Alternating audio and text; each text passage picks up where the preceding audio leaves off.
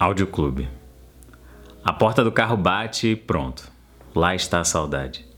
Você nem entrou no prédio, já sinto sua falta no banco do carona? Na carona da risada, do verso desencontrado, da história que começa de um jeito e termina em outro, totalmente sem pé nem cabeça. A mente parece mexer comigo. Você nem chegou no elevador e eu tô pensando nos minutos que faltam para te ver de novo.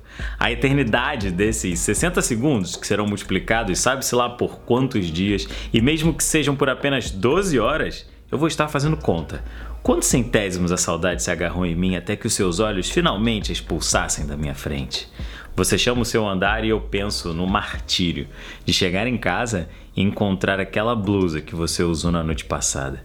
A minha blusa na real, acho que deveriam engarrafar o teu cheiro, para que nessas noites de insônia e pensamentos em nós, eu borrifasse tua essência na roupa de cama e dormisse abraçado ao que é possível ter de você longe. Tudo bem que você poderia dizer que, desse modo, a saudade acabaria, mas é besteira.